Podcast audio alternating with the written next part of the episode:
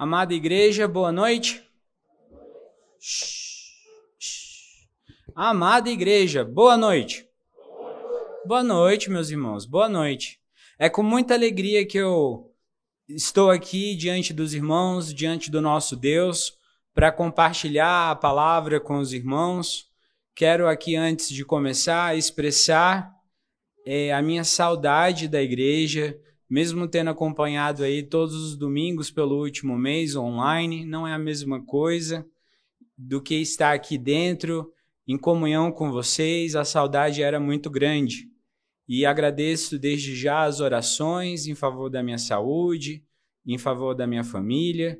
Depois, quem quiser, eu posso contar aí a saga, a aventura que foi esses últimos dias.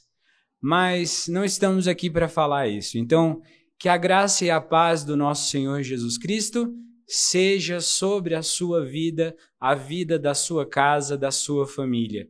Nós hoje vamos continuar a exposição que temos feito em série do livro de Gênesis. Vamos hoje então ao capítulo 14 e o tema dessa, desse sermão é a guerra, a bênção e o dízimo. Esse sermão ele está então organizado nessas três é, nessas três partes. A bênção, não, a guerra, depois da guerra a gente tem a bênção, e por último nós iremos falar aí sobre os dízimos. Eu estou lendo aqui comigo a versão Nova Almeida atualizada, e ela é um pouquinho mais, é, menos formal do que a área, mas peço que os irmãos acompanhem então aí a leitura que será feita do texto sagrado, com reverência, pois fazemos ela diante do Senhor.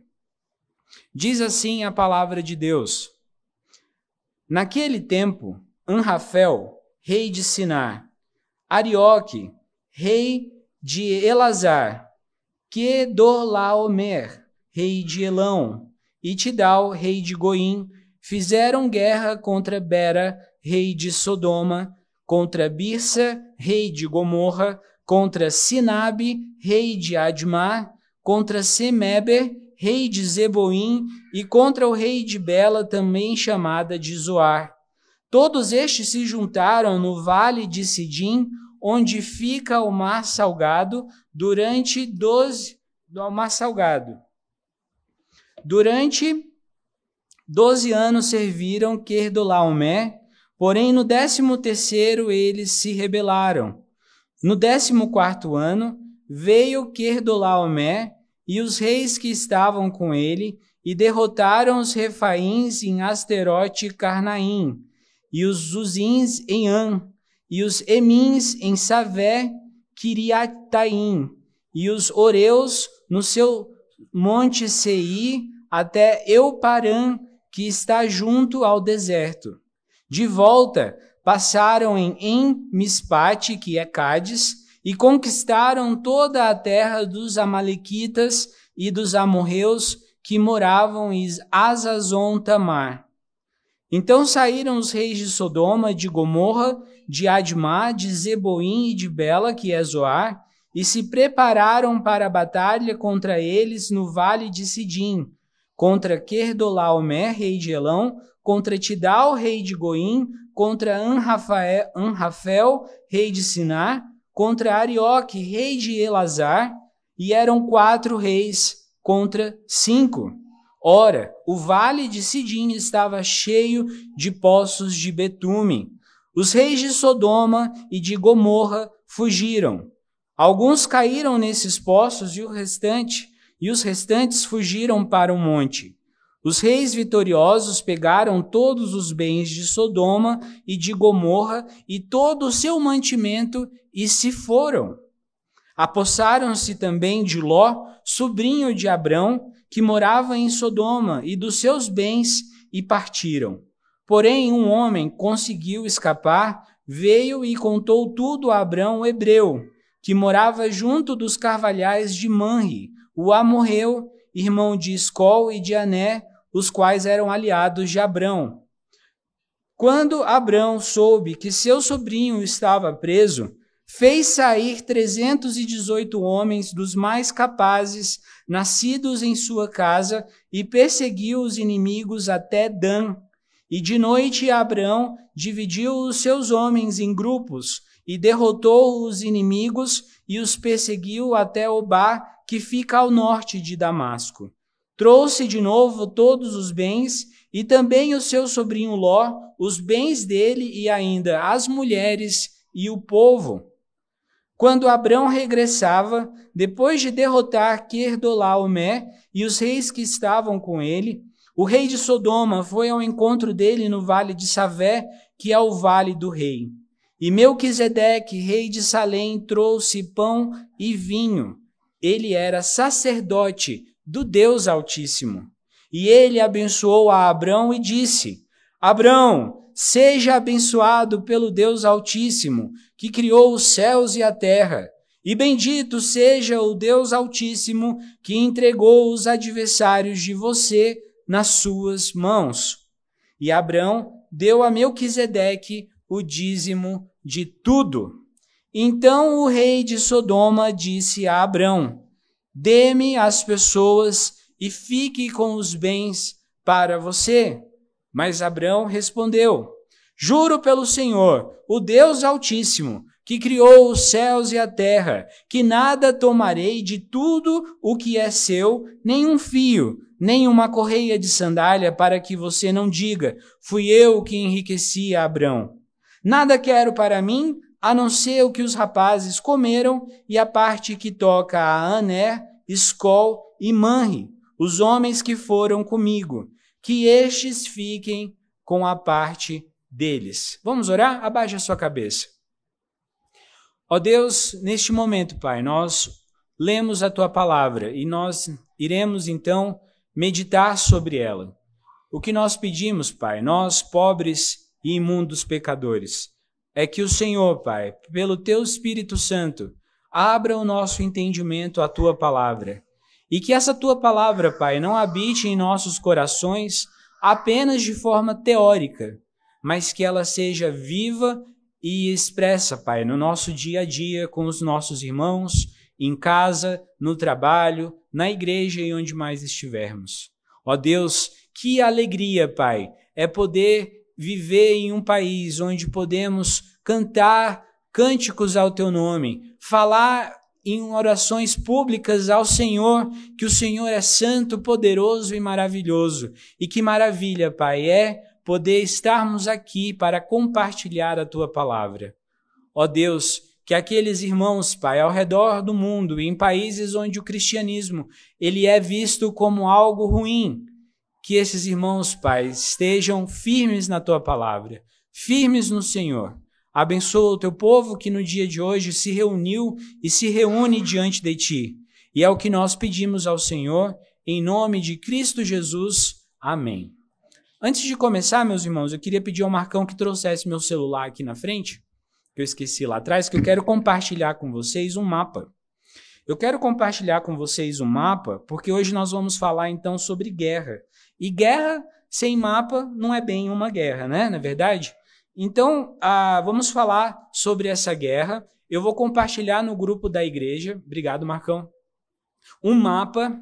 E esse mapa ele vai falar de toda a guerra, de todo o caminho que foi percorrido nessa guerra. Eu já mandei aí no grupo oficial da igreja. E o Marcos vai também transmitir aqui, mas vai ficar pequenininho. Mas só para vocês terem uma ideia de toda a região ali, a região bíblica, dos relatos históricos, nós temos então dois grupos. Um grupo, a Bíblia fala, de, das cidades de Siná, Elazar, Elão e Goim. Cidades-estados eram algo, isso era algo comum naquela época cidades, não nações, mas cidades independentes politicamente, cidades que eram, eram independentes, autônomas. E essas cidades elas tinham reis. Então nós tínhamos que o rei de Elão é o personagem aqui principal desse primeiro grupo. É o, é, o nome dele é Kerdolaomer. Esse é o nome do rei de Elão. E esse rei ele subjuga quatro outros reinos durante 12 anos. Ele subjuga esse povo, ele cobra imposto, ele cobra dessas pessoas é, bens para que elas continuem então servindo a ele. Só que depois de 12 anos de servidão, essas cidades-estados que nós temos aqui compostas por Sodoma, Gomorra, Admá e Zeboim, essas cidades então se reúnem e elas dizem, elas, elas entram em uma conferência e elas falam umas às outras. Os reis falam uns aos outros. Estamos fartos de servir a esse rei que nos explora. Então vamos dar um basta nisso. Vamos nos declarar independente desse rei. Só que essa história ela não fica então por assim dizer desse jeito. Querdolaomé, insatisfeito com essa situação, ele se junta às cidades de Siná, Elazar e Goim, que são os reis Anrafel, Arioque e Tidal. Ele se junta a essas cidades e eles então é, planejam invadir essas regiões rebeldes e reconquistá-las. Só que nós vemos aí no relato do, de Gênesis 14 que eles conquistam mais cidades que apenas essas cidades aqui. Se você olhar aí no mapa, lá no final do mapa, ao norte, é de onde vem o rei Querdolaomer, acima de Damascus. É essa região de onde ele está vindo. Lá perto do Mar Vermelho, você tem os quatro reinos, as quatro cidades-estados, uma muito próxima da outra. Primeiro Sodoma, depois Gomorra, depois Admar, e depois aqui também nós temos é, Belá e Zoar, que é o mesmo nome para as duas cidades. E essas cidades, então, elas ficam perto de um vale que é muito rico, que é um local que dava para alimentar pastos era um local que dava para subsistir bem, e ali próximo ao vale de Sidim você tinha betume. E essa informação do betume ela é uma informação importante, porque se você olhar o registro histórico, você vai lembrar que quando nós estudamos a história de Noé, e quando Noé ele foi então montar a arca, a arca ela foi calafetada, ela foi tampada os buraquinhos entre as madeiras com betume. Então, betume era um material muito valioso, que era o composto aí do petróleo, e ele foi usado então para calafetar a arca que Noé esteve com os animais. E também, se você olhar mais para frente, você vai ver a história de, uma de um jovem bebê chamado Moisés, e ele foi colocado num cesto. E esse cesto, para que ele não afundasse, ele também foi calafetado com betume. Então a gente está falando aqui que não é talvez apenas impostos e taxas, coisas que os reis, esses tributos que eles não queriam pagar mais, mas eles estavam numa região estratégica, uma região importante, uma região que o rei Querdolaomé não poderia de fato perder.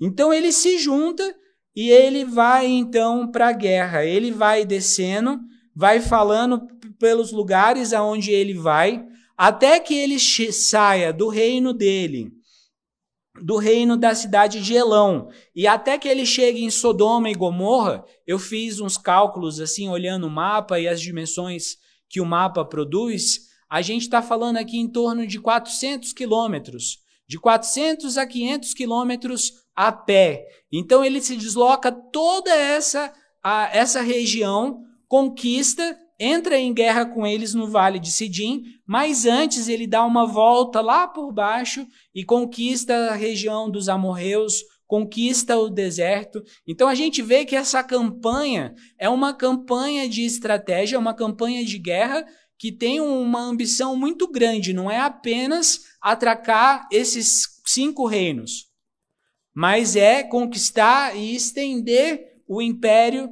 desse rei junto ali com seus aliados. Então, meus irmãos, a gente está falando aqui de um cenário de guerra. Esse é o cenário, esse é o enredo em que a história acontece. Mas eu não quero falar muito bem sobre isso. Eu quero pensar com os irmãos essa noite como é que Abraão ele se comporta diante dessa situação. Quando eu olho essa história e eu penso sobre a vida de Abraão, e nós no capítulo anterior nós temos um momento que Abraão ele se reúne com Ló e fala: Ló, nós estamos em uma região onde estamos nós dois, nós somos ricos, temos muito gado, temos muitos rebanhos, temos muitos servos, os nossos clãs estão crescendo. Você é chefe da sua família, eu sou chefe da minha família, e além de nós dois, aqui ainda estão outros grupos. Dois grupos principais são colocados em Gênesis 13, mas nós sabemos que pelo menos um desse grupo poderia, um desses grupos, ele era subdividido em mais sete grupos. Então aquela região não tinha água, não tinha infraestrutura, não tinha condições para que todos aqueles povos estivessem ali. Então era necessário que eles se separassem. Só que nessa separação, ao invés de Ló dar o privilégio para o seu tio escolher o terreno que ele iria então ficar, porque afinal a gente está falando de uma posição de honra. Ló era sobrinho e Abraão era o seu tio e era o líder então da família na ausência do pai de Ló e na ausência também do pai de Abraão. Ele era o líder da família, era quem merecia escolher o terreno a quem ele deveria ir. Ló somente se importa com o que ele pode obter. Então, numa atitude até mesmo individualista, quem sabe dizer então gananciosa, Ló ele escolhe a melhor região. Então ele parte para o vale, para ali para a região do Mar Morto, para perto de Sodoma, aonde ele então deseja fixar a sua o seu clã, a sua família. Então, quando a gente está nesse momento que Ló ele é preso, aqui no capítulo 14, a gente vê no versículo 12 que eles se apossaram também de Ló sobrinho de Abraão, que morava em Sodoma, e dos seus bens e partiram. Então a gente vê aqui que Ló, ele não é atacado e deixado no local onde ele foi atacado. Nós vemos aqui que Ló ele é saqueado e ele também é levado como refém. E nessa história, os reis, né, o primeiro grupo, os quatro reis, eles dão a volta e eles começam a retornar para sua casa com Ló. Eles percorrem cerca de 200 quilômetros a pé, com Ló preso e guardado ali todos os seus bens, as mulheres, as crianças e todo o rebanho, todo o que Ló tinha. E eu fico pensando que diante daquela situação, talvez algum de nós aqui pensaria: para que que eu vou me preocupar com Ló? ele fez a escolha dele. Ele não me deu a honra, ele fez o que ele queria fazer, quis ir para aquela região e ele foi. Então, a o problema é dele. Não é meu problema. Então, ele poderia ficar cuidando sim da sua vida? Ele poderia. Porque Ló ele escolheu aquela região. Só que nós devemos lembrar aqui nesse momento que o pai de Ló tinha morrido e que tudo que Ló tinha agora nesse momento era, era seu tio Abrão. E Abraão estava numa posição de honra e Ló não estava nessa posição de honra no capítulo 13. Só que aqui nós vemos que quem vai atrás não é quem está por baixo para resolver o problema. Quem vai para resolver o problema é quem está numa situação superior àquele que está numa situação inferior.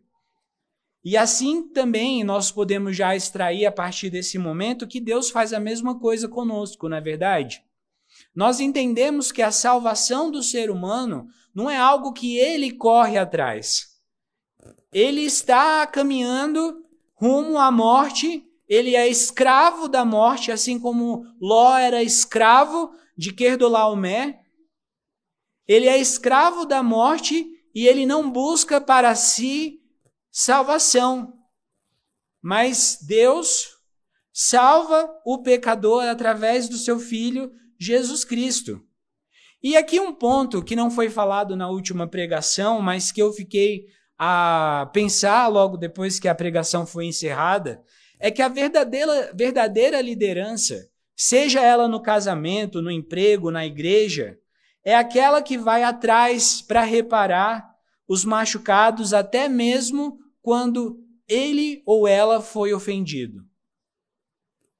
Aqui nós temos um momento que Abraão ele está na posição de ofendido, mas é ele que na posição de ofendido vai atrás daquele que o ofendeu. Quantas vezes nós nas brigas de relacionamento, de casamento, entre filhos, no trabalho, na escola, quando mesmo estamos em uma posição acima da pessoa com quem nós brigamos, nós assumimos então uma posição de é, rancor e falamos para nós mesmos: eu não vou atrás dessa pessoa, não vou reparar o que foi feito, não vou acudir essa pessoa agora que ela precisa de mim. Mas o que o texto bíblico nos mostra é que Abraão, ele é aquele que vai. O chamado do cristão, ele não, o líder, todo aquele que é cristão, o chamado está em servir ainda que ele esteja numa posição de liderança. Não importa o quanto, o quanto se é ofendido, mas nós devemos então servir ao invés de buscarmos ser servidos. Eu gostaria de ler com os irmãos João capítulo 13. Vocês podem acompanhar aí nas suas Bíblias, do versículo 1 até o versículo 20, que fala do momento que Jesus lava os pés dos discípulos. Antes da festa da Páscoa, sabendo Jesus que era chegada a sua hora de passar deste mundo para o Pai, tendo amado os seus que estavam no mundo, amou-os até o fim. Durante a ceia, tendo já o diabo posto no coração de Judas Iscariotes, filho de Simão, que traísse Jesus, sabendo este que o Pai tinha confiado tudo às suas mãos e que ele tinha vindo de Deus e voltava para Deus, levantou-se da ceia, tirou a vestimenta de cima e, pegando uma toalha, cingiu-se com ela. Em seguida, Jesus pôs água numa bacia e começou a lavar os pés dos discípulos e a enxugá-los com a toalha com que estava cingindo. Quando se aproximou de Simão Pedro, este lhe perguntou: Vai lavar os meus pés, Senhor? E Jesus respondeu: o que eu faço você não compreende agora, mas vai entender depois. Então Pedro disse: O Senhor nunca lavará os meus pés. Ao que Jesus respondeu: Se eu não lavar, você não terá parte comigo. Então Pedro lhe pediu: Senhor, não somente os pés, mas também as mãos e a cabeça. E Jesus respondeu: Quem já se banhou não precisa lavar nada a não ser os pés pois quanto ao mais está todo limpo. E vocês estão limpos, mas não todos. E aí ele estava falando de Judas. Mas é interessante notarmos aqui que Cristo, o exemplo a todos nós, aquele que nos dá o nome de cristãos, Jesus, o Cristo, ele serviu. Ele se coloca numa, numa posição inferior e vai atrás de servir aqueles a quem ele lidera. E nessa noite é momento então de pensarmos, meus irmãos, que ao vermos uma pessoa em situação de aflição, seja um filho, seja uma esposa, seja um esposo, seja um colega do trabalho, seja alguém que trabalhe para nós, um empregado, seja alguém que está numa, talvez numa posição sobre a nossa liderança, o que a Bíblia nos fala essa noite é para que nós possamos servir essa pessoa. Servir essa pessoa com o nosso tempo, servir essa pessoa com os nossos recursos, servir essa pessoa com a nossa atenção, dando para ela o que ela precisa nesse momento. Porque veja bem, essa guerra que Abraão ele passa a lutar não é uma guerra que era dele, essa não era uma guerra sua. E aqui nós vemos Abraão como um tipo de Cristo. Abraão ele não estava envolvido nos negócios corruptos da cidade de Sodoma. Abraão não estava mais envolvido com os negócios de seu sobrinho Abraão.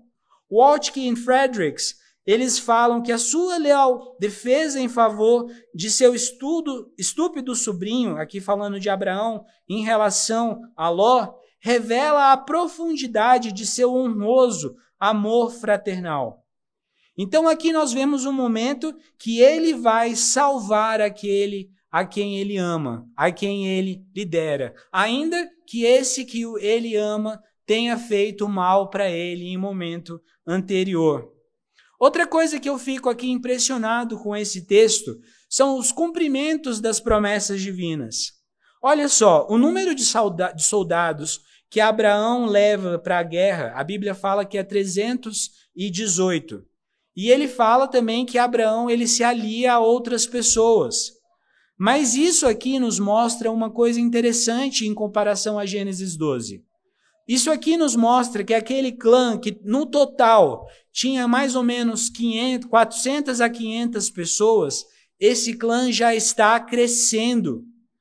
E esse clã já está crescendo não apenas de pessoas para cuidar do gado, mas homens também para a guerra. Tanto que esses 318 não compreendem todos os homens do clã de Abraão, mas a Bíblia deixa bem claro que eles são os mais capazes. E aqueles que nasceram dentro do clã. Então ficaram muitos outros homens para trás para cuidar do rebanho, para cuidar das mulheres e das crianças. Quando Abraão ele se mostra disponível para guerrear, para salvar o seu sobrinho Ló, a gente vê que Abraão ele não está sendo uma pessoa que ele joga no tudo ou nada. Abraão é um homem aqui que usa de muita estratégia, que pensa antes de agir. E muitas vezes isso também é uma característica que nós cristãos precisamos é, absorver para as nossas vidas. Será que nós temos sido cristãos inteligentes que pensam e que, e, e que raciocinam, que buscam estratégias para viver nesse mundo de uma forma que honra a Deus? Ou, ou somente vivemos ali no automático, no modo avião, no modo é, de navio, né, do cruise control, para poder então é, viver sobre esse mundo? Viver uma fé cega, uma fé que fala assim: Deus, eu seguro na minha mão, o Senhor me leva para onde o Senhor quiser, mas eu não vou fazer nada, não, eu só vou ser guiado pelo Senhor. E aqui nesse texto a gente vê então que Abraão, ele age, mas ele não age com descuido. Ele não deixa as mulheres dele desassistidas. Ele não deixa as crianças desassistidas. Ele não deixa nem os rebanhos desassistidos. E aqui a gente está vendo então uma progressão na fé de Abraão, porque ele foi para a guerra confiado que o Senhor que fez as promessas lá em Gênesis 12, ele cumpriria, ele iria continuar a cumprir aquelas promessas. Porque até então não tinha nascido de Abraão aquele que viria dar seguimento à sua descendência. Então Abraão entendia: eu vou para a guerra, mas eu vou voltar porque eu ainda não tive o meu filho, mas eu não posso descuidar da minha esposa e da minha casa. E nessa fé estratégica, que é, não é uma fé cega, a gente tem aqui então um momento de fé ativa, um momento de fé racional. Ele não leva pessoas despreparadas que, se fossem para a guerra, a possibilidade delas causarem é, mais danos seria maior. Nas guerras mundiais que nós temos, a gente tem os primeiros pelotões, e normalmente os primeiros pelotões de guerra são aqueles pelotões menos preparados, que o pessoal fala que é bucha de canhão, que está ali somente para poder morrer mesmo. E por trás, os últimos são os mais preparados. E um, uma pessoa que não está preparada para ir para a guerra, ela pode co colocar aquela guerra em situação de problema. Outra questão que a gente vê nesses 200 quilômetros que Abraão segue os reis para tentar resgatar a Ló e tudo que ele tinha, é que Abraão ele não ataca de dia. O texto sagrado fala que Abraão ele ataca de noite. Isso é muito interessante. E não fala apenas que ele ataca de noite. Olha só o que, que diz o texto sagrado. Porém, um homem que, no versículo 13, Ah, versículo 14. Quando Abraão soube que o seu sobrinho estava preso, ele fez sair 318 homens dos mais capazes, nascidos em sua casa, e perseguiu os inimigos até Dan, que é lá na altura do mapa, na altura final. E de noite, Abraão dividiu os seus homens em grupos e derrotou os inimigos e os perseguiu até Obá, que fica ao norte de Damasco. E outra coisa que é interessante nessa estratégia que Abraão usa para poder guerrear é que ele ataca à noite quando os inimigos estavam provavelmente mais cansados ou dormindo, mas ele não ataca de uma só vez para que esses inimigos é, tivessem a possibilidade de fugir por outras é, rotas e pudessem cercar aquele grupo que tinha atacado. Abraão divide o grupo todo aquele grupo de 318 homens, mais os outros clãs que estavam junto dele, e ele vai lá e cerca os inimigos e ataca os inimigos de todos os lados. Eu não sei os irmãos, mas eu tenho um, um joguinho no celular chamado Clash of Clans. Talvez vocês já devam ter jogado esse joguinho aí em algum momento. Mas esse joguinho é um joguinho de estratégia, como se fosse para guerrear. E toda vez que eu jogo os meus soldados numa única direção, eles morrem rapidão. Mas se eu jogar os meus soldados ao redor e atacar todos de uma vez, a possibilidade de sucesso é bem maior. Então a gente vê aqui Abraão como um estrategista, um guerreiro. Nós normalmente vemos Abraão como um homem de fé apenas, um homem que ouviu a palavra de Deus e seguiu essa palavra de Deus. Mas aqui nós temos Abraão como um herói, e a estratégia, meus irmãos, ela é muito importante na vida do cristão. Em Mateus 10, versículo 16, Cristo ele nos admoesta da seguinte forma: Eis que eu vos envio como ovelhas para o meio de lobos. Portanto, sejam prudentes como a serpente, tenham cuidado, observem, raciocinem e ainda, ao mesmo tempo, sejam simples como as pombas, sejam simples como as pombas. Então o cristão não é aquela pessoa que absorve os ataques do mundo de uma forma bobona. Oh, pode me bater, eu tô aqui. Não, não é assim. Nós vivemos nesse mundo e a palavra de Deus, o próprio Cristo nos diz que nós devemos ser prudentes, que devemos ser cautelosos, que devemos ter estratégias.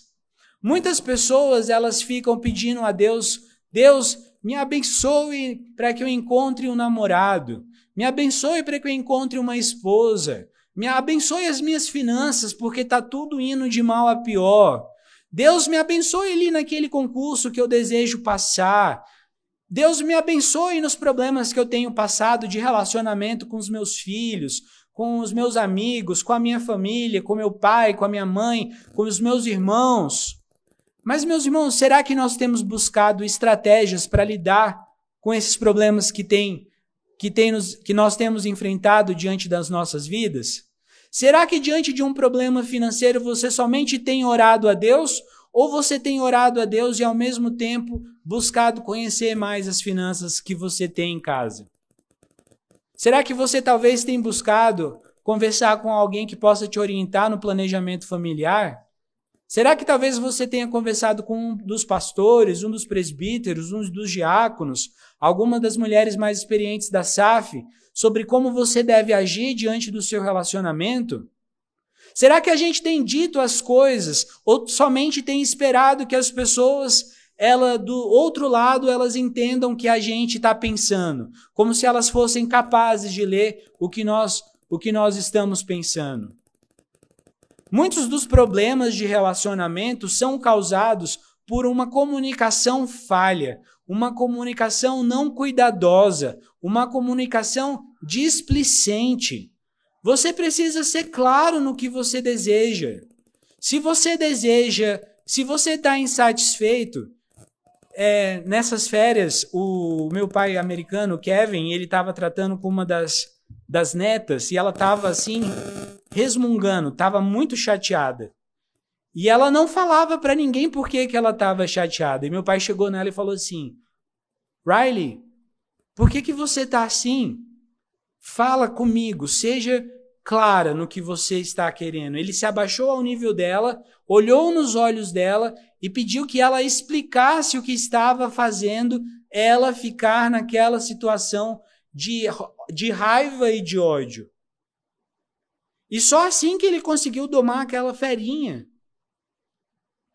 Muitas vezes a gente vê os nossos filhos chateados e a gente sempre grita com eles ao invés de resolver a situação da forma correta.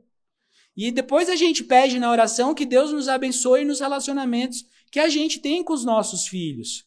Será que essa é a forma correta, então, de agir? Então, quando eu vejo Abraão, que estava em um número menor de pessoas, contra, de novo, quatro reis que venceram cinco outros cidades-estados e outros inúmeros povos, que conquistaram Amalequitas e tomaram um monte de escravos junto com eles, porque essa era a situação. Aqui a gente tem uma situação de Davi e Golias. Esse outro reino com quem Abraão está lutando não é um reino pequeno. É um reino que talvez tivesse milhares de soldados disponíveis. Era um reino que tinha tecnologia, porque durante 12 anos eles humilharam um outro reino.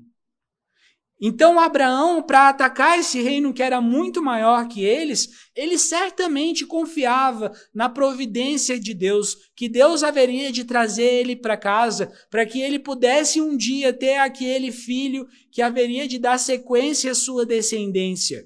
Mas, ao mesmo tempo, ele não é um homem que tem uma fé irracional, uma fé passiva, ele tem uma fé ativa, uma fé estratégica, uma fé racional. E nós precisamos agir, nós precisamos ser claro no que nos incomoda. Nós não precisamos ficar imaginando que a pessoa à nossa frente, ela sabe exatamente aquilo que a gente está pensando. Normalmente, entre casais, cônjuges, às vezes, um dos cônjuges, eu não vou dizer que é a mulher, para senão depois eu apanhar em casa, mas eu vou dizer que uma das pessoas às vezes fica nervosa, a gente não sabe por que, que a pessoa está nervosa com a gente. Mas por que, que você não passa a falar por que, que você está nervoso e por que, que aquilo está acontecendo? Não dá para entrar também em batalhas na igreja, em casa, no trabalho, na escola, como se a gente fosse um ninja daqueles filmes de, dos anos 80. A gente precisa ter uma estratégia, precisamos ser claro na forma como a gente é, vive nesse mundo. É necessário pensar. Muitas vezes a gente precisa até mesmo escrever o que a gente vai fazer diante de uma conversa. Quando eu estou numa sala de aconselhamento com um casal ou com um indivíduo que precisa tratar outra questão com outra pessoa, eu falo, meu irmão, se necessário, ensaie a sua conversa. Se necessário, é, escreva no papel o que você precisa falar, para que na hora que você estiver falando com aquela pessoa, o que é importante, você não esqueça o que você é, é, precisa falar. E além de todas essas coisas, lembra que tudo que você precisa falar tem que ser pautado na palavra de Deus. Agora que eu tratei então Abraão, eu quero falar com vocês a respeito de Ló. Ló ele se coloca aqui numa posição ele se coloca numa posição fora da proteção divina. Ele viu tudo que Deus tinha feito ao servo Abraão, ao seu tio, e mesmo assim ele decide seguir o seu caminho separado e uma das coisas que nós vemos nesse capítulo, meus irmãos, em relação ao que acontece com Ló, é que quando nós decidimos caminhar por esse mundo, pelas nossas próprias forças, isso se prova algo catastrófico. Eu fico pensando, talvez, o que Ló pensou naqueles momentos que ele estava ali sendo preso, vendo os seus bens sendo destruídos, as pessoas da sua família sendo escravizados. Será que ele pensou que talvez haveria uma volta? Será que talvez ocorreu a Ló algum arrependimento pelo que ele fez diante do seu tio? Será que ele pensou naquele momento em pedir ajuda ao seu tio, se fosse possível? Muitas vezes nós agimos como Ló quando nós buscamos enriquecer de forma rápida, flertando com o mundo, pois vamos achando que conseguimos cons que nós conseguimos permanecer fortes e incapazes de pecar no mundo. E isso mostra muita arrogância e muita ganância nossa. Mostra que nós ainda temos fome pelos prazeres deste mundo e pouca paixão pelo Senhor. É por isso que em 2 Coríntios 6, versículo 17, o Senhor diz assim: Saiam do meio deles e separem-se deles. Não toquem em coisa impura e eu os receberei.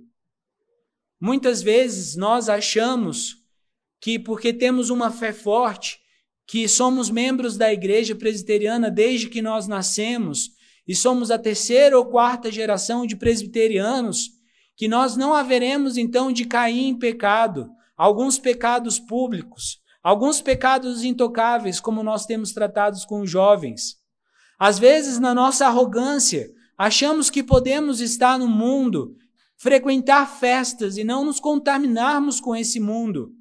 Às vezes nós estamos no mundo e achamos que é possível viver em Sodoma e não estar contaminado com Sodoma.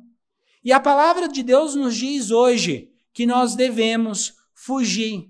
O Senhor diz: saiam do meio deles, separem-se deles, não toquem em coisa impura, não convivam com o pecado achando que vocês não vão se contaminar, pois o contrário é o que mais acontece. Isso significa que nós não devemos estar no mundo para pregar a palavra de Deus? Não. Nós devemos estar no mundo para pregar a palavra de Deus e viver a palavra de Deus. Mas nós devemos ter certo que se você anda com um grupo de pessoas no seu trabalho que se prova verdadeiramente corrupta, verdadeiramente adúltera, se os seus amigos eles falam sobre adultério de forma corriqueira e normal você vai acabar sendo influenciado por eles.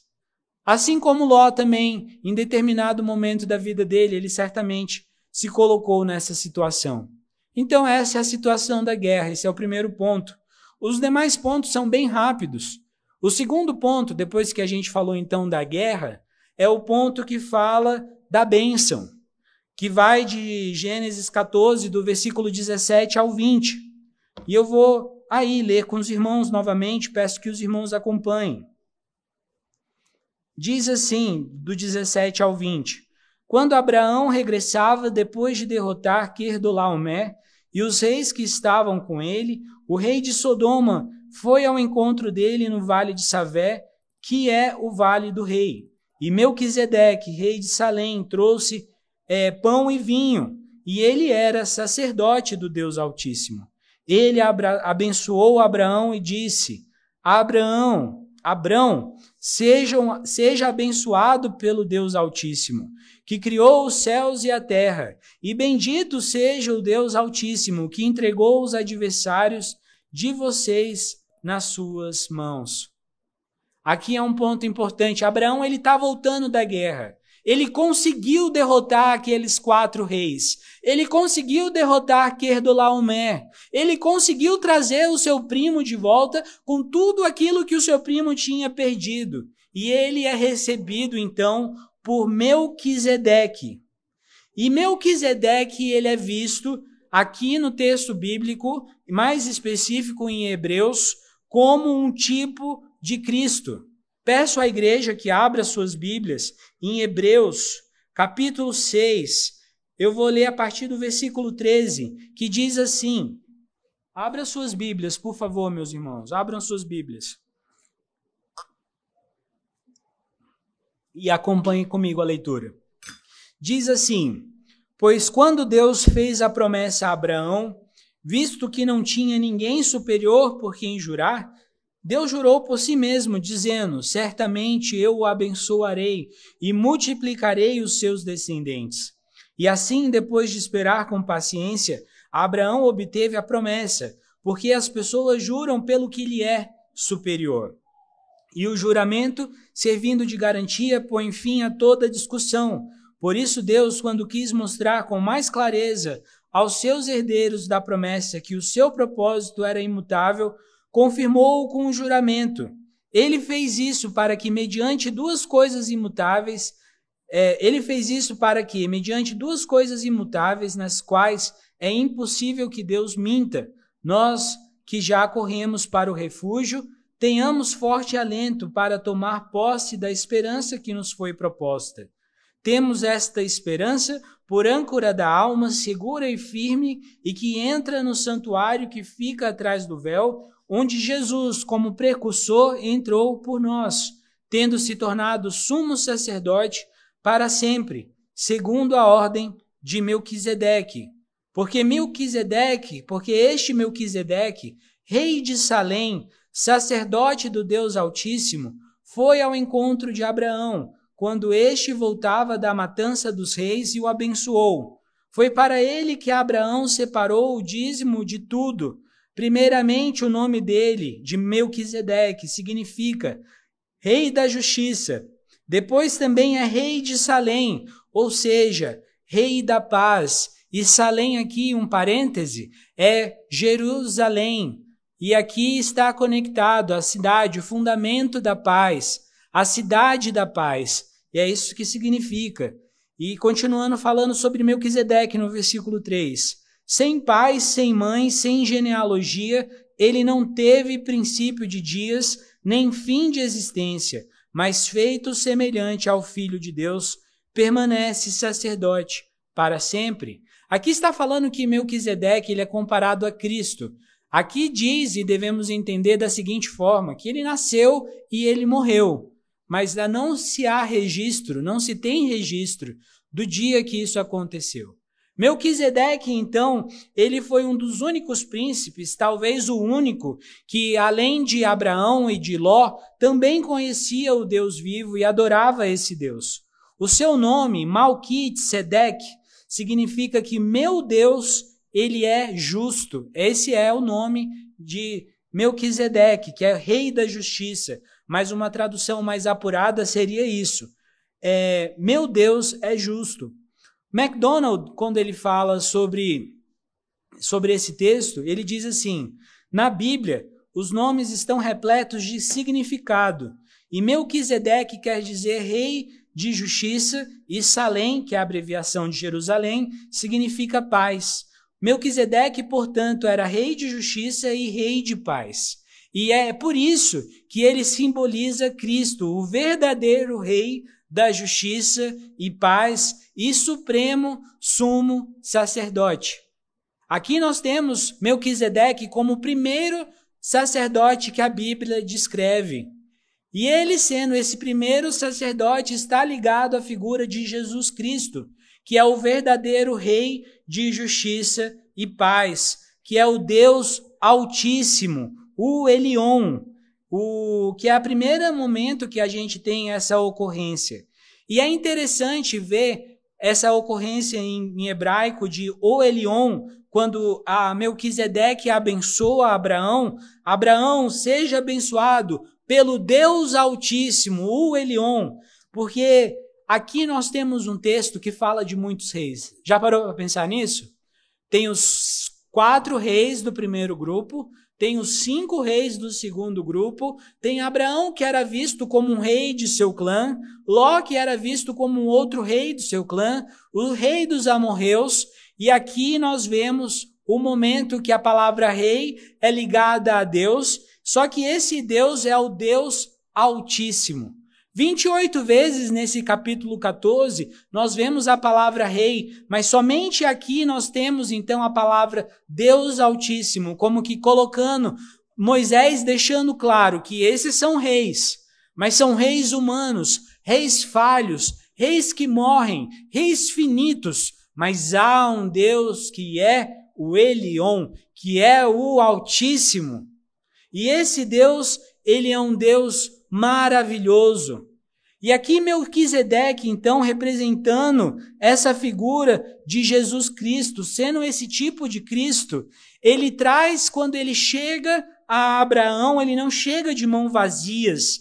Olha o que, que ele traz a Abraão.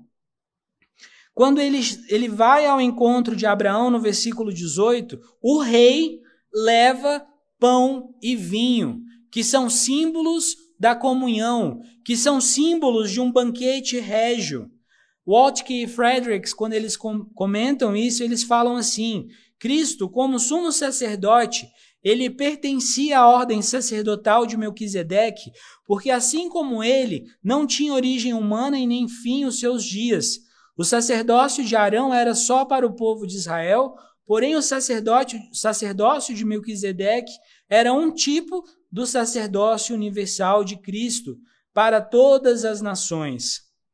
E aqui, depois eles continuam: aqui está um rei sacerdote do Deus Altíssimo, que é capaz de mediar a bênção divina sobre Abraão, o mediador de Deus de bênção sobre as nações.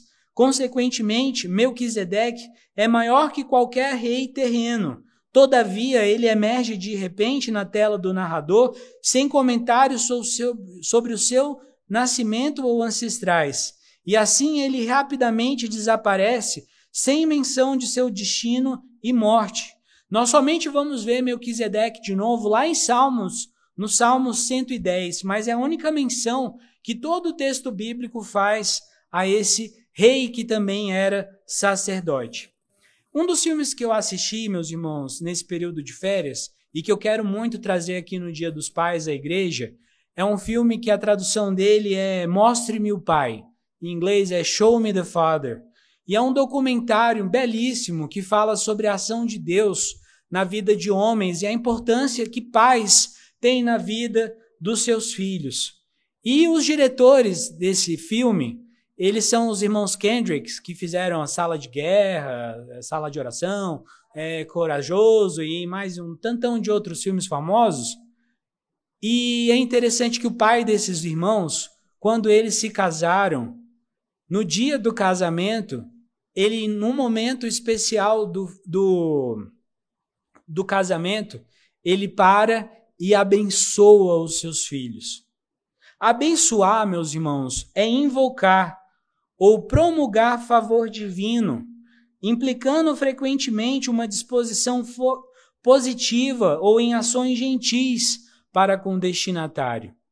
O filme ele fala que todo pai ele deve abençoar o seu filho.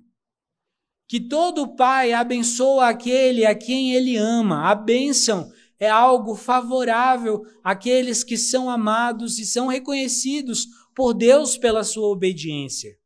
A razão pela qual nós vemos Melquisedeque abençoando Abraão é como se Deus estivesse falando através de Melquisedeque que Abraão ele é um homem querido de Deus.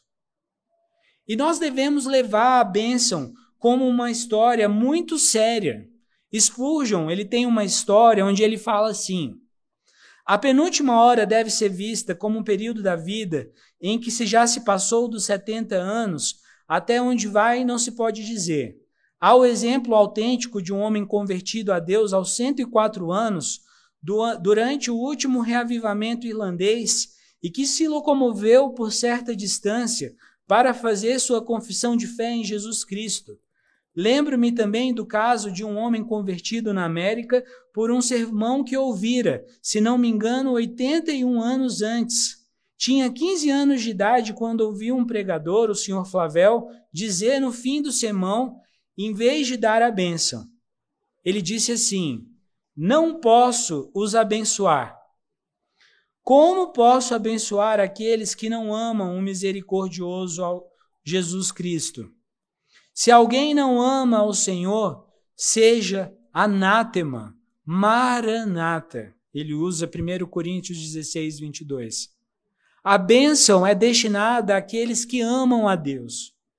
81 anos depois dessa solene sentença, ela vem à lembrança desse homem, quando ele vivia na América e Deus abençoou a sua conversão. Há aqueles para quem a penúltima hora, a hora do chamado, é a da própria morte. Alguns digo, mas quanto já não conheci? Exemplo conhecido está nas Escrituras do ladrão moribundo na cruz. Acho que, inclusive, só existe ali apenas esse exemplo. Deus, no entanto, em sua abundante misericórdia, pode fazer o que quiser para a glória de sua graça, e mesmo a penúltima hora pode chamar os seus escolhidos. É muito tarde, muitíssimo tarde, tristemente tarde, lugibrentemente tarde, mas para Deus não é tarde, e se o Mestre chamar, venha. mesmo que cerca de cem anos de pecado tornem os seus pés pesados, de tal modo que seja difícil caminhar, se ele o chamar, embora muito tarde, não é tarde assim para ele. Portanto, venha. Portanto, venha. Outro exemplo que Martin Lloyd Jones usa, e aqui eu não vou ler o que ele fala, mas ele disse que as bem-aventuranças, quando ele fala sobre o livro, da, ele trata sobre o Sermão do Monte, ele fala que bem-aventurados são aqueles, por exemplo, que têm fome e sede de justiça. A bênção, a bem-aventurança, não é o que é buscado primeiro. Muitos cristãos buscam primeiro a bênção, mas não buscam servir ao Senhor que dá a bênção e que derrama a bênção. Não é, é, buscam obter bênçãos de saúde, de fortuna, de bens, de relacionamento, mas não buscam servir ao Senhor da bênção. Mas Deus está dizendo que bem-aventurados são aqueles que primeiro buscam, têm fome e sede de justiça. Somente quando eu busco ter fome e sede de justiça, aí que o Senhor me abençoa. Somente quando Abraão ele busca salvar aquele que estava em necessidade, que precisava dele, é depois dele ter servido que o Senhor o abençoa. A bênção vem, a bênção é destinada àqueles que amam ao Senhor. Quando eu abençoo o meu filho, quando eu abençoo a igreja, quando eu abençoo o povo de Deus, eu estou abençoando aqueles que amam a Cristo. Mas nós devemos entender que antes de buscar uma bênção do Senhor, em primeiro lugar, é importante então servir ao Senhor e servir ao Senhor com alegria. Concluindo, meus irmãos, porque senão o pessoal do departamento infantil depois vai me pegar lá fora. Nós vamos falar sobre o terceiro ponto, que é o do dízimo que diz aí nos últimos quatro versículos. Olhe aí, a partir do finalzinho do versículo 20.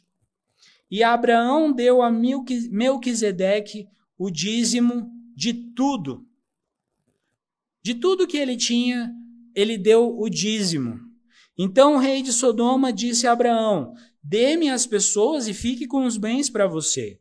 Mas Abraão lhe responde: Juro pelo Senhor, o Deus Altíssimo, o Elion, que criou os céus e a terra, que nada tomarei de tudo que é seu, nem um fio, nem uma correia de sandália, para que você não diga: Fui eu que enriqueci Abraão. Nada quero para mim a não ser o que os rapazes comeram, e a parte que toca a Nera, Escol e Manre, os homens que foram comigo, que estes fiquem com a parte que também é deles.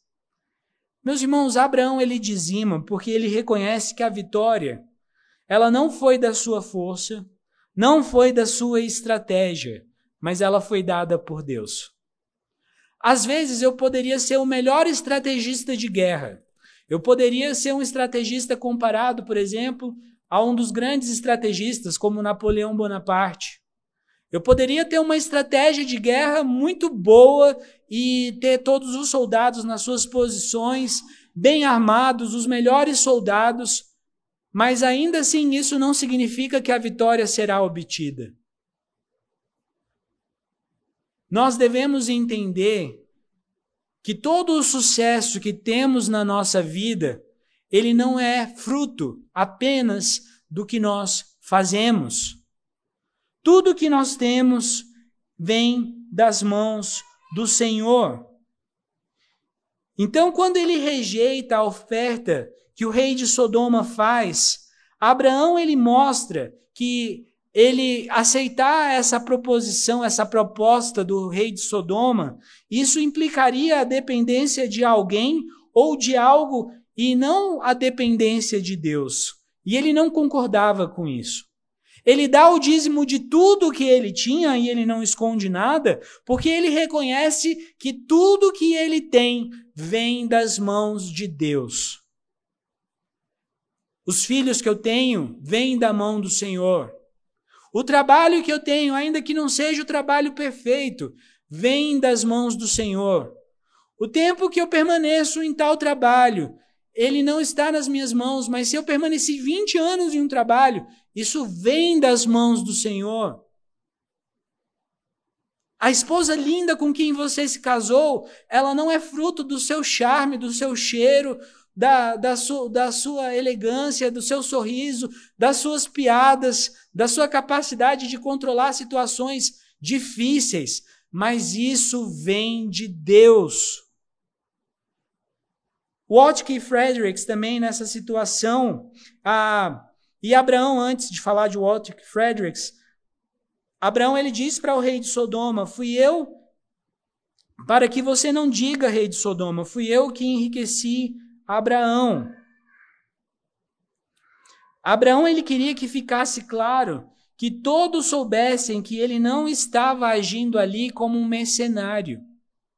Abraão ele vai para a guerra, ele ajuda esses outros reis de Sodoma, de Gomorra, de Zoá e, da outro, e do outro reino, não é porque ele estava interessado em receber uma parte do que ele iria ganhar dos espólios. Ele ajuda, ele participa daquela aquela guerra, porque ele vai salvar um irmão em necessidade. Porque ele vai servir à vontade de Deus. Ele vai cumprir o que Deus colocou no seu coração em fazer. Então ele queria deixar claro que ele não era um mercenário quando ele faz essa afirmação. As primeiras palavras de Melquisedeque, aqui no texto, se você olhar, ele vai falar assim: Abraão seja abençoado, bendito seja Abraão. E as primeiras palavras que o rei de Sodoma ele fala, ele fala assim: Dê-me, me dá, dá o que é meu. Enquanto um bendiz ao Deus que deu a vitória, o outro só está interessado naquilo que ele pode obter para si mesmo.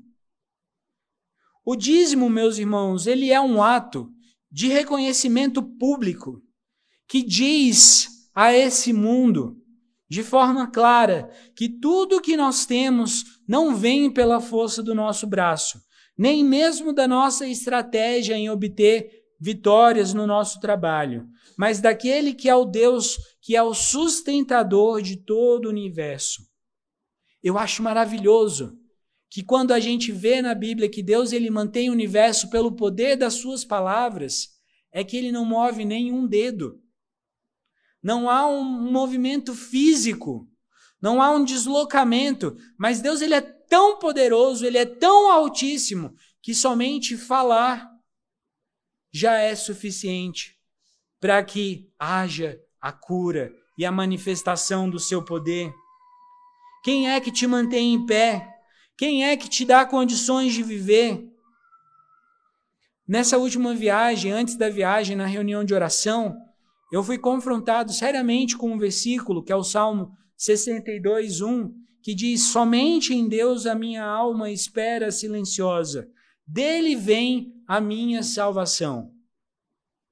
Houveram muitos momentos nessa minha viagem de férias que eu pensei que eu não iria viajar, que eu não pensei que eu não iria retornar ao Brasil, que eu pensei que talvez eu ficasse pelo caminho, não encontrasse mais os olhos da minha esposa e dos meus filhos. Mas esse versículo ele me via à mente todas as vezes e falava assim: André, espere no Senhor, porque ele vai cuidar de você é no momento dele, não é no seu momento. Eu contraí Covid nos Estados Unidos basicamente no dia que eu fui fazer o exame para poder voltar para o Brasil. Porque eu fiquei três horas num local, numa clínica que estava cheia de gente doente, eu estava me sentindo bonzinho da Silva.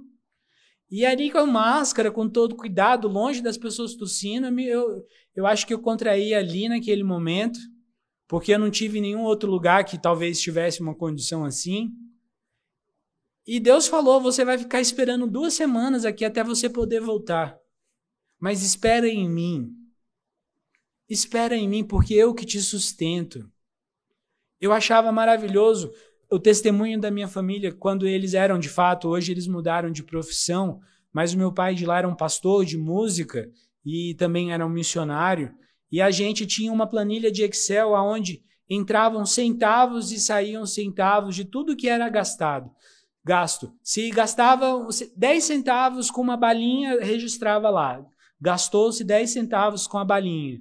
E era incrível, numa família de missionários, ver que Deus, no final do mês, não deixava faltar um único grão de feijão na mesa daquela casa. E eles podiam ainda assim contribuir e dizimar e reconhecer publicamente. Então, quando a gente dizima na igreja, quando você vem aqui à frente, ou quando você coloca o seu dízimo pelo Pix, contribui com os missionários, ou contribui com a cesta da alegria, eu quero dizer para você que você não está ajudando a igreja. Você não está fazendo um favor ao pastor André, ao pastor Mazinho, ao Silas, a toda a igreja aqui. Você não está nem fazendo um favor para Deus. Você está simplesmente reconhecendo que Deus ele é o seu sustentador e que é Ele que te mantém. Foi Ele que te deu a vitória para você chegar até o final daquele mês. E é por isso, você vai ali colocar o seu dinheiro, mas não é apenas dinheiro. Nós dizimamos também, entregamos um pouco de tudo aquilo que Deus tem nos dado, dos nossos recursos, os nossos carros, o nosso tempo. O tempo que eu tenho não é meu, foi Deus que me deu esse tempo. A família que eu tenho não é minha, foi Deus que me deu essa família. A casa que eu tenho não é minha, foi Deus que me deu essa casa. Então eu quero que pessoas sejam abençoadas através dos recursos que Deus tem me confiado. E dessa forma, nós então vivemos o verdadeiro significado de sermos dizimistas fiéis. O Salmo 127 Versículo 1 e 2 diz assim: que se o Senhor não edificar a casa, em vão trabalham os que a edificam. Se o Senhor não guardar a cidade, em vão vigia a sentinela. E preste atenção aqui: será inútil levantar de madrugada, dormir tarde, comer o pão que conseguiram com tanto esforço, porque aos seus amados Deus dá enquanto eles dormem. Hoje pela manhã eu estive em um enterro, foi a razão de não estar aqui na igreja essa manhã. E eu pude falar aos irmãos em 1 Coríntios 15, 19 sobre a esperança que nós temos. E que aqueles que têm a esperança firmada em Cristo, quando eles fecham os seus olhos e novamente eles abrem, eles estão com o Senhor Deus. Muitas pessoas colocam a sua esperança em dinheiro, em bens, em pessoas, e quando essas coisas os frustram, porque elas irão os frustrar, elas se veem sozinhas e amarguradas. Mas aqueles que colocam a sua esperança em Deus, esses não são frustrados. Muitos são os medos, meus irmãos, que esse pastor que vos fala tem. Mas eu quero dizer aos irmãos que eu, eu assim como os irmãos, somos chamados por esse texto a descansar naquele que cuida de mim. Eu devo fazer a minha parte, devo agir como uma fé ativa e uma fé racional, mas eu não devo oferecer apenas um décimo de, do que eu tenho. Não devo oferecer apenas 10% daquilo que o Senhor me dá. Eu devo dar tudo o que eu tenho. Muitas vezes as pessoas na escola dominical perguntam, pastor, eu dou o dízimo do líquido ou do bruto? A resposta é muito fácil: dê todo o seu coração ao Senhor. Entregue toda a sua vida, porque toda ela é o Senhor que a mantém. Eu acho muito belo o, o, o antigo chanceler do Mackenzie, ele falou uma vez sobre Mateus 22, 21, que deem a César o que é de César e a Cristo o que é de Cristo. As pessoas elas entendem nesse nível. Deem a César o que é de César e a Cristo o que é de Cristo. Mas o que esse texto ele está dizendo é assim: deem a César o que é de César, que é só algo momentâneo, algo material, algo que passa, e entreguem o que é de Cristo, que é todo o seu coração. Entregue toda a sua vida ao Senhor. Esse é o ato mais fiel de dizimar na vida é esse. Você dizima com os recursos, mas dizima também com o que Deus tem colocado no seu coração, os seus recursos, suas capacidades. Estamos no início do ano. Estamos naquele momento de planejar. Não fique aí sentado esquentando o banco esse ano, meu irmão. Movimente-se. Coloque os dons que Deus te deu para uso na casa do Senhor. Se você ensina, ensine. Se você cura, no sentido de ser um médico, ajudando as pessoas com problemas de saúde, aconselhando, aconselhe, ajude. Se você só pode servir, sirva. Fique lá parado, mas fique lá disponível, esteja disponível. Mas coloque, dê a Deus o que é de Deus. Concluindo, meus irmãos, então eu trago algumas aplicações. A primeira aplicação, olhando para a vida de Ló, é que escolher viver uma vida longe de Deus é perigo na certa, e no fim é morte eterna. Não seja como Ló. Não se distancie do caminho do Senhor. Não procure viver em Sodoma para flertar com o pecado, achando que você é capaz de se manter puro sexualmente num relacionamento. Se você é jovem, né? E solteiro. Se você sabe que o correto é casar e buscar o caminho certo diante de Deus, se case. Não precisa de festa chique, com mil coisas assim, não. Faça o correto diante de Deus. O simples é muito, muito difícil de fazer, porque as pessoas só gostam de fazer o difícil. Viva correto diante de Deus. Não flerte com Sodoma. Em segundo lugar, Assim como Abraão, nós precisamos estar pronto para socorrer aquelas pessoas que estão em necessidade. Ainda que essas pessoas elas negligenciem as suas obrigações conosco, nós não podemos negligenciar as nossas obrigações com elas.